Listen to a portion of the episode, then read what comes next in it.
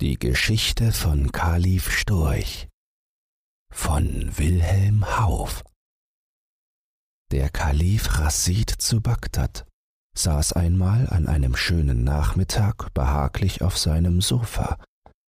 Er hatte ein wenig geschlafen, denn es war ein heißer Tag, und sah nun nach seinem Schläfchen recht heiter aus.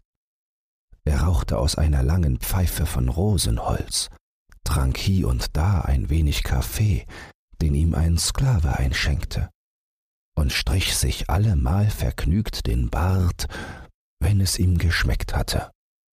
Kurz, man sah dem Kalifen an, dass es ihm recht wohl war. Und diese Stunde konnte man gar gut mit ihm reden, weil er da immer recht mild und leutselig war, Deswegen besuchte ihn auch sein Großvezier Mansor alle Tage um diese Zeit. An diesem Nachmittag nun kam er auch, sah aber sehr nachdenklich aus, ganz gegen seine Gewohnheit. Der Kalif tat die Pfeife ein wenig aus dem Mund und sprach Warum machst du so ein nachdenkliches Gesicht, Großvezier?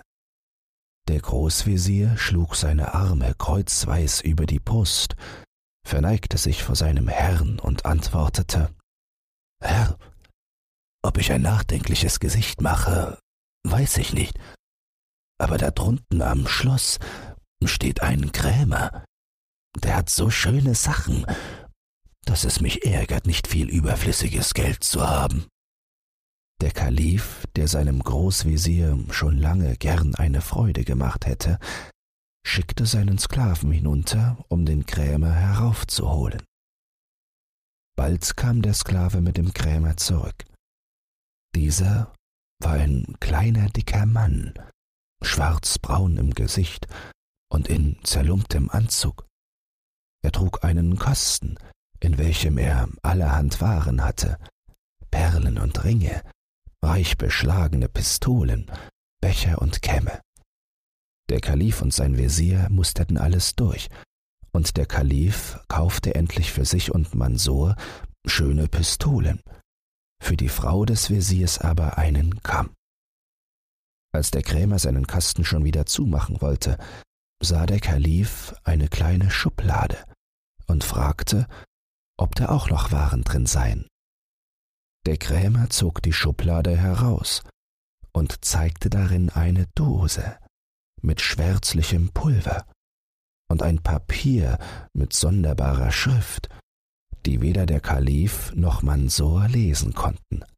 Ich bekam einmal diese zwei Stücke von einem Kaufmann, der sie in Mekka auf der Straße fand, sagte der Krämer. Ich weiß nicht, was sie enthalten. Euch stehen sie um geringen Preis zu Dienst. Ich kann doch nichts damit anfangen.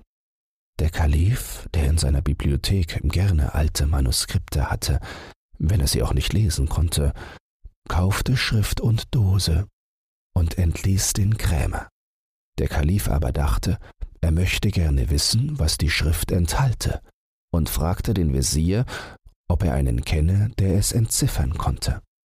Gnädigster Herr und Gebieter, antwortete dieser, an der großen Moschee wohnt ein Mann, er heißt Selim der Gelehrte.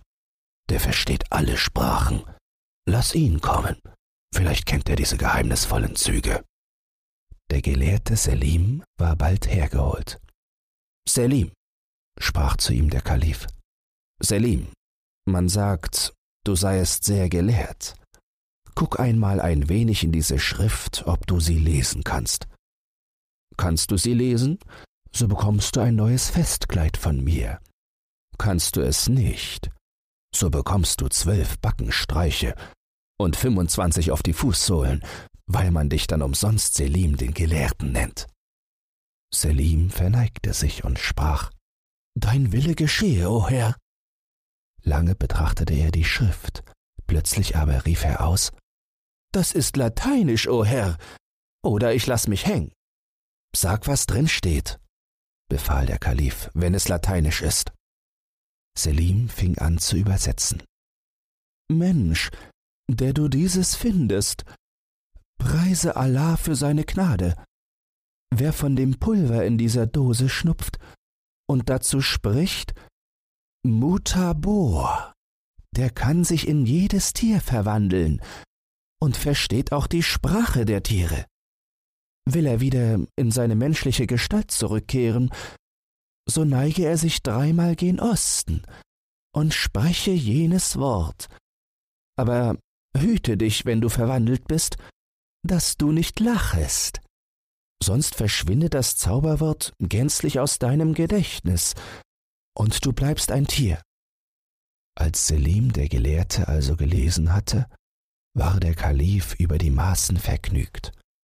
Er ließ den Gelehrten schwören, niemand etwas von dem Geheimnis zu sagen, schenkte ihm ein schönes Kleid und entließ ihn. Zu seinem Großvezier aber sagte er, Das heiß ich gut einkaufen, Mansor. Wie freue ich mich, bis ich ein Tier bin. Morgen früh kommst du zu mir, wir gehen dann miteinander aufs Feld, schnupfen etwas weniges aus meiner Dose und belauschen dann, was in der Luft und im Wasser, im Wald und Feld gesprochen wird. Kaum hatte am anderen Morgen der Kalif Rassid gefrühstückt und sich angekleidet, als schon der Großvezier erschien, ihn, wie er befohlen, auf dem Spaziergang zu begleiten. Der Kalif steckte die Dose mit dem Zauberpulver in den Gürtel, und nachdem er seinem Gefolge befohlen, zurückzubleiben, machte er sich mit dem Großvezier ganz allein auf den Weg. Sie gingen zuerst durch die weiten Gärten des Kalifen, spähten aber vergebens nach etwas Lebendigem, um ihr Kunststück zu probieren. Der Wesir schlug endlich vor, weiter hinaus an einen Teich zu gehen, wo er schon oft viele Tiere, namentlich Störche, gesehen habe, die durch ihr gravitätisches Wesen und ihr Geklapper immer seine Aufmerksamkeit erregt haben. Der Kalif billigte den Vorschlag seines Wesirs und ging mit ihm dem Teich zu. Als sie dort angekommen waren, sahen sie einen Storchen ernsthaft auf und ab gehen, Frösche suchend und hier und da etwas vor sich hinklappernd. Zugleich sahen sie auch weit oben in der Luft einen anderen Storchen dieser Gegend zuschweben. Ich wette meinen Bart, gnädigster Herr, sagte der Großvezier, wenn nicht diese zwei Langfüßler ein schönes Gespräch miteinander führen werden. Wie wäre es, wenn wir Störche würden? Wohl gesprochen, antwortete der Kalif.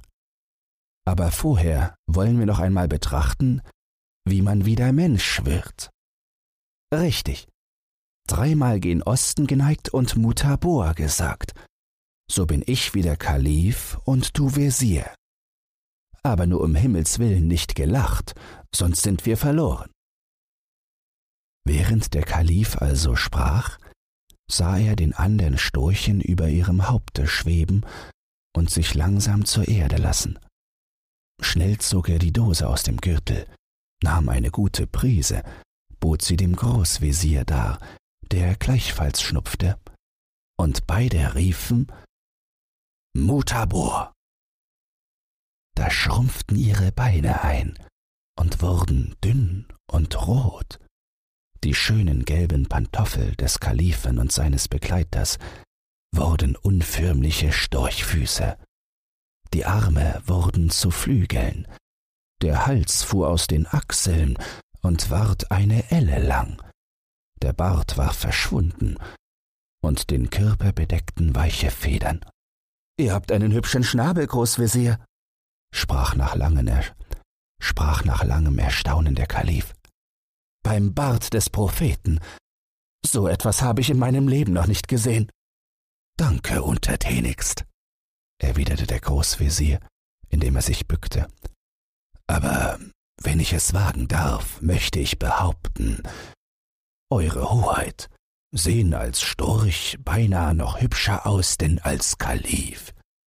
Aber kommt, wenn es euch gefällig ist, dass wir unsere Kameraden dort belauschen und erfahren, ob wir wirklich storchisch können. Indem war der andere Storch auf der Erde angekommen. Er putzte sich mit dem Schnabel seine Füße, legte seine Federn zurecht und ging auf den ersten Storchen zu. Die beiden neuen Störche aber beeilten sich in ihre Nähe zu kommen und vernahmen zu ihrem Erstaunen folgendes Gespräch. Guten Morgen, Frau Langbein. So früh schon auf der Wiese? Schönen Dank, lieber Klapperschnabel. Ich habe mir nur ein kleines Frühstück geholt.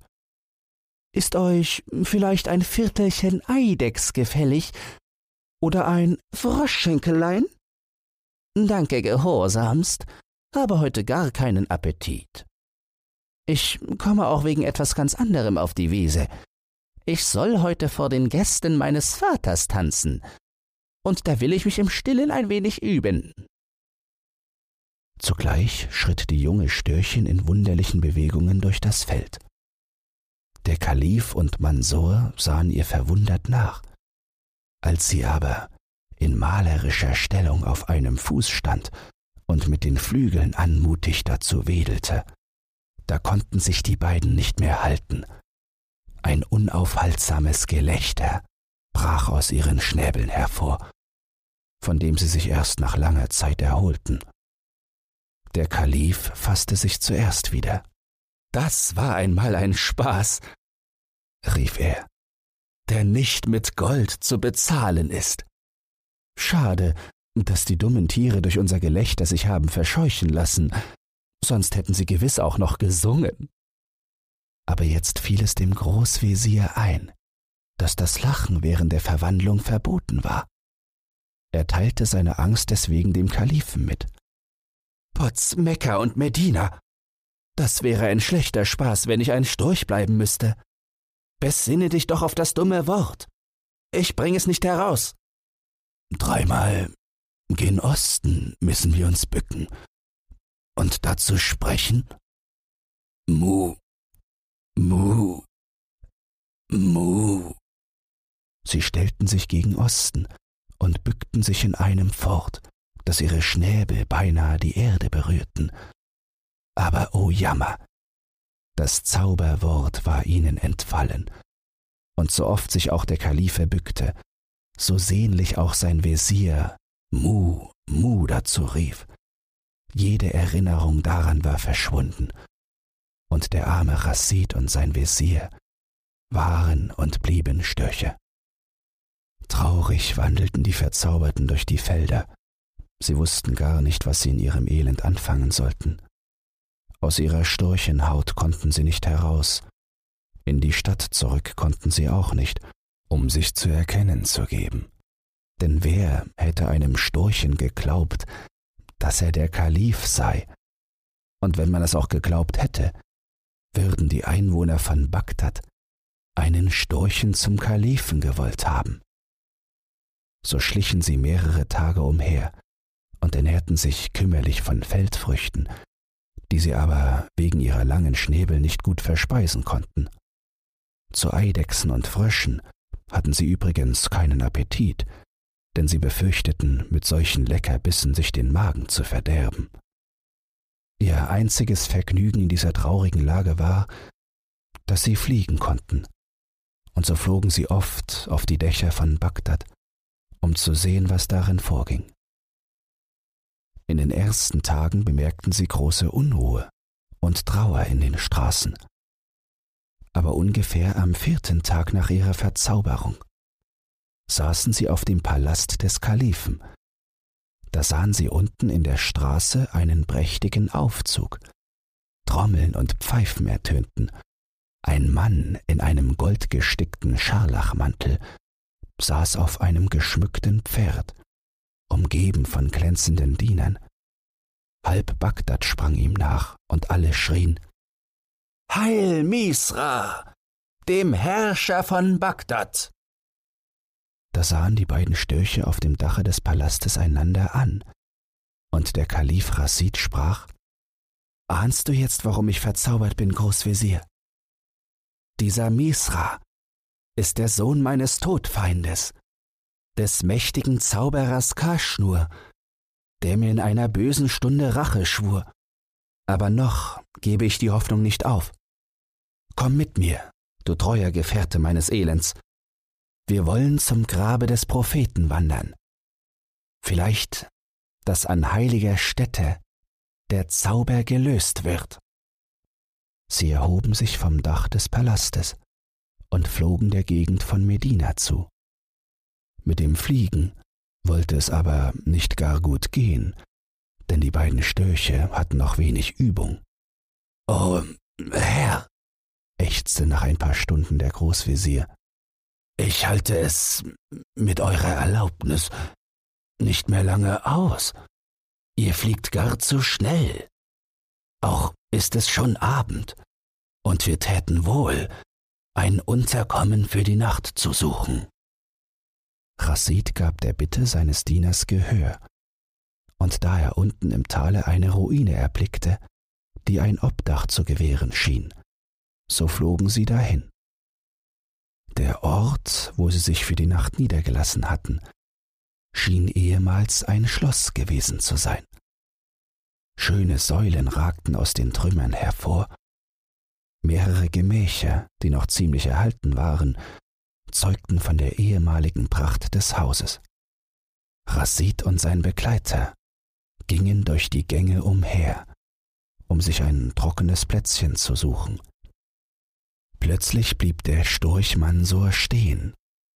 Herr und Gebieter, flüsterte er leise, wenn es nur nicht töricht für einen Großvezier, noch mehr aber für einen Storchen wäre, sich vor Gespenstern zu fürchten. Mir ist ganz unheimlich zumut, denn hier neben hat es ganz vernehmlich geseufzt und gestöhnt. Der Kalif blieb nun auch stehen und hörte ganz deutlich ein leises Weinen, das eher einem Menschen als einem Tiere anzugehören schien. Voll Erwartung wollte er dagegen zugehen, woher die Klagetöne kamen. Der Wesir aber packte ihn mit dem Schnabel am Flügel und bat ihn flehentlich, sich nicht in neue unbekannte Gefahren zu stürzen. Doch vergebens. Der Kalif, dem auch unter dem Storchenflügel ein tapferes Herz schlug, riss sich mit Verlust einiger Federn los und eilte in einen finsteren Gang. Bald war er an einer Türe angelangt, die nur angelehnt schien, und voraus er deutliche Seufzer mit ein wenig Geheul vernahm. Er stieß mit dem Schnabel die Türe auf, blieb aber überrascht auf der Stelle stehen. In dem verfallenen Gemach, das nur durch ein kleines Gitterfenster spärlich erleuchtet war, sah er eine große Nachteule am Boden sitzen. Dicke Tränen rollten ihr aus den großen runden Augen, und mit heiserer Stimme stieß sie ihre Klagen zu dem krummen Schnabel heraus. Als sie aber den Kalifen und seinen Wesir, der indes auch herbeigeschlichen war, erblickte, erhob sie ein lautes Freudengeschrei. Zierlich wischte sie mit dem braungefleckten Flügel die Träne aus dem Auge, und zu dem großen Erstaunen der beiden rief sie in gutem, menschlichem Arabisch Willkommen, ihr Störche. Ihr seid mir ein gutes Zeichen meiner Errettung. Denn durch Störche werde mir ein großes Glück kommen, ist mir einst prophezeit worden. Als sich der Kalif von seinem Erstaunen erholt hatte, bückte er sich mit seinem langen Hals, brachte seine dünnen Füße in eine zierliche Stellung und sprach Nachteule, deinen Worten nach darf ich glauben, eine Leidensgefährtin in dir zu sehen. Aber ach, deine Hoffnung, dass durch uns deine Rettung kommen werde, ist vergeblich. Du wirst unsere Hilflosigkeit selbst erkennen, wenn du unsere Geschichte hörst. Die Nachteule bat ihn zu erzählen. Der Kalif aber hub an und erzählte, was wir bereits wissen. Als der Kalif der Eule seine Geschichte vorgetragen hatte, dankte sie ihm und sagte, Vernimm nun auch meine Geschichte und höre, wie ich nicht weniger unglücklich bin als du. Mein Vater ist der König von Indien. Ich, seine einzige unglückliche Tochter, heiße Lusa jener Zauberer Karschnur, der euch verzauberte hat auch mich ins Unglück gestürzt. Er kam eines Tags zu meinem Vater und begehrte mich zur Frau für seinen Sohn Misra. Mein Vater aber, der ein hitziger Mann ist, ließ ihn die Treppe hinunterwerfen. Der Elende wusste sich unter einer anderen Gestalt wieder in meine Nähe zu schleichen, und als ich einst in meinem Garten Erfrischungen zu mir nehmen wollte, brachte er mir als Sklave verkleidet einen Trank bei, der mich in diese abscheuliche Gestalt verwandelte. Vor Schrecken ohnmächtig brachte er mich hierher und rief mir mit schrecklicher Stimme in die Ohren Da sollst du bleiben, hässlich, selbst von den Tieren verachtet, bis an dein Ende, oder bis einer aus freiem Willen dich, selbst in dieser schrecklichen Gestalt, zur Gattin begehrt. So räche ich mich an dir und deinem stolzen Vater. Seitdem sind viele Monate verflossen. Einsam und traurig lebe ich als Einsiedlerin in diesem Gemäuer, verabscheut von der Welt, selbst den Tieren ein Greuel. Die schöne Natur ist vor mir verschlossen, denn ich bin blind am Tage, und nur wenn der Mond sein bleiches Licht über dies Gemäuer ausgießt, fällt der verhüllende Schleier vor meinem Auge. Die Eule hatte geendet und wischte sich mit dem Flügel wieder die Augen aus, denn die Erzählung ihrer Leiden hatte ihr Tränen entlockt. Der Kalif war bei der Erzählung der Prinzessin in tiefes Nachdenken versunken. Wenn mich nicht alles täuscht, sprach er, so findet zwischen unserem Unglück ein geheimer Zusammenhang statt. Aber wo finde ich den Schlüssel zu diesem Rätsel? Die Eule antwortete ihm O Herr, auch mir ahnet dies, denn es ist mir einst in meiner frühesten Jugend von einer weisen Frau prophezeit worden, dass ein Storch mir ein großes Glück bringen werde, und ich wüsste vielleicht, wie wir uns retten könnten. Der Kalif war sehr erstaunt und fragte, auf welchem Wege sie meine. Der Zauberer, der uns beide unglücklich gemacht hat, sagte sie, kommt alle Monate einmal in diese Ruinen. Nicht weit von diesem Gemach ist ein Saal. Dort pflegt er dann mit vielen Genossen zu schmausen. Schon oft habe ich sie dort belauscht. Sie erzählen dann einander ihre schändlichen Werke. Vielleicht, dass er dann das Zauberwort, das ihr vergessen habt, ausspricht. O teuerste Prinzessin, rief der Kalif. Sag an, wann kommt er? Und wo ist der Saal? Die Eule schwieg einen Augenblick und sprach dann Nehmet es nicht ungütig, aber nur unter einer Bedingung kann ich euren Wunsch erfüllen. Sprich aus, sprich aus, schrie Rassid. Befehl, es ist mir jede recht. Nämlich, ich möchte auch gerne zugleich frei sein. Dies kann aber nur geschehen, wenn einer von euch mir seine Hand reicht. Die Störche schienen über den Antrag etwas betroffen zu sein, und der Kalif winkte seinem Diener, ein wenig mit ihm hinauszugehen. Großvezier, sprach vor der Türe der Kalif, das ist ein dummer Handel, aber ihr könntet sie schon nehmen. So, antwortete dieser dass mir meine Frau, wenn ich nach Haus komme, die Augen auskratzt.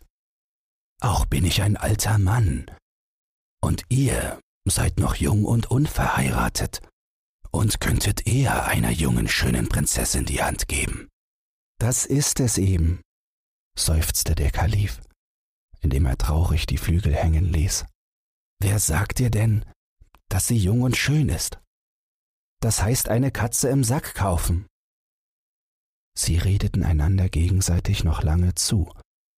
Endlich aber, als der Kalif sah, dass sein Wesir lieber Storch bleiben als die Eule heiraten wollte, entschloss er sich, die Bedingung lieber selbst zu erfüllen. Die Eule war hoch erfreut. Sie gestand ihnen, dass sie zu keiner besseren Zeit hätten kommen können, weil wahrscheinlich in dieser Nacht die Zauberer sich versammeln würden. Sie verließ mit den Störchen das Gemach, um sie in jenen Saal zu führen. Sie gingen lange in einem finsteren Gang hin. Endlich strahlte ihnen aus einer halb verfallenen Mauer ein heller Schein entgegen. Als sie dort angelangt waren, riet ihnen die Eule, sich ganz ruhig zu verhalten. Sie konnten von der Lücke, an welcher sie standen, einen großen Saal übersehen. Er war ringsum mit Säulen geschmückt und prachtvoll verziert. Viele farbige Lampen ersetzten das Licht des Tages. In der Mitte des Saales stand ein runder Tisch mit vielen und ausgesuchten Speisen besetzt.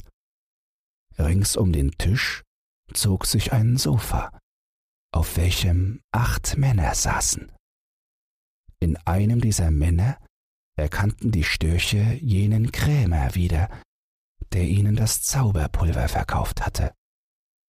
Sein Nebensitzer forderte ihn auf, ihnen seine neuesten Taten zu erzählen. Er erzählte unter anderem auch die Geschichte des Kalifen und seines Wesirs. Was für ein Wort hast du ihnen denn gegeben? fragte ihn ein anderer Zauberer. Ein recht schweres, lateinisches. Es heißt Mutabor. Als die Störche an ihrer Mauerlücke dieses hörten, kamen sie vor Freuden beinahe außer sich. Sie liefen auf ihren langen Füßen so schnell dem Tor der Ruine zu, dass die Eule kaum folgen konnte. Dort sprach der Kalif gerührt zu der Eule Retterin meines Lebens und des Lebens meines Freundes, nimm zum ewigen Dank für das, was du an uns getan, mich zum Gemahl an. Dann aber wandte er sich nach Osten. Dreimal bückten die Störche ihre langen Hälse der Sonne entgegen, die soeben hinter dem Gebirge heraufstieg. Mutabor, riefen sie. Im Nu waren sie verwandelt, und in der hohen Freude des neu geschenkten Lebens lagen Herr und Diener lachend und weinend einander in den Armen. Wer beschreibt aber ihr Erstaunen, als sie sich umsahen? Eine schöne Dame, herrlich geschmückt, stand vor ihnen. Lächelnd gab sie dem Kalifen die Hand. Erkennt ihr eure Nachteule nicht mehr? sagte sie. Sie war es. Der Kalif war von ihrer Schönheit und Anmut so entzückt, dass er ausrief, es sei sein größtes Glück, dass er Storch geworden sei. Die drei zogen nun miteinander auf Bagdad zu. Der Kalif fand in seinen Kleidern nicht nur die Dose mit Zauberpulver, sondern auch seinen Geldbeutel. Er kaufte daher im nächsten Dorfe, was zu ihrer Reise nötig war, und so kamen sie bald an die Tore von Bagdad. Dort aber erregte die Ankunft des Kalifen großes Erstaunen. Man hatte ihn für tot ausgegeben. Und das Volk war daher hoch erfreut, seinen geliebten Herrscher wiederzuhaben. Umso mehr aber entbrannte ihr Hass gegen den Betrüger Misra. Sie zogen in den Palast und nahmen den alten Zauberer und seinen Sohn gefangen. Den Alten schickte der Kalif in dasselbe Gemach der Ruine, das die Prinzessin als Eule bewohnt hatte, und ließ ihn dort aufhängen. Dem Sohn aber, welcher nichts von den Künsten des Vaters verstand, ließ der Kalif die Wahl, ob er sterben oder schnupfen wolle. Als er das Letztere wählte, bot ihm der Großvezier die Dose. Eine tüchtige Prise und das Zauberwort des Kalifen verwandelte ihn in einen Storchen. Der Kalif ließ ihn in einen eisernen Käfig sperren und in seinem Garten aufstellen. Lange und vergnügt lebte Kalif Rasid mit seiner Frau, der Prinzessin. Seine vergnügtesten Stunden waren immer die, wenn ihn der Großvezier nachmittags besuchte. Da sprachen sie dann oft von ihrem Storchenabenteuer. Und wenn der Kalif recht heiter war, ließ er sich herab, den Großvezier nachzuahmen, wie er als Storch aussah. Er stieg dann ernsthaft mit steifen Füßen im Zimmer auf und ab, klapperte, wedelte mit den Armen wie mit Flügeln und zeigte, wie jener sich vergeblich nach Osten geneigt und Mu Mu dazu gerufen habe. Für die Frau Kalifin und ihre Kinder war diese Vorstellung allemal eine große Freude. Wenn aber der Kalif gar zu lange klapperte und nickte und Mu Mu schrie, dann drohte ihm lächelnd der Wesir, er wolle das, was vor der Türe der Prinzessin Nachteule verhandelt worden sei, der Frau Kalifin mitteilen. Wenn dir dieses Hörbuch gefallen hat, dann teile es oder lass eine Podcast-Bewertung da. Zudem hast du die Möglichkeit, unter den Shownotes bei Spotify anhand von Umfragen und Kommentaren mitzubestimmen, wohin es mit diesem Podcast gehen soll. Du hast Lob, Kritik oder einen Textwunsch, dann lass es mich wissen. Doch nun viel Spaß beim nächsten Hörbuch und eine geruhsame Nacht.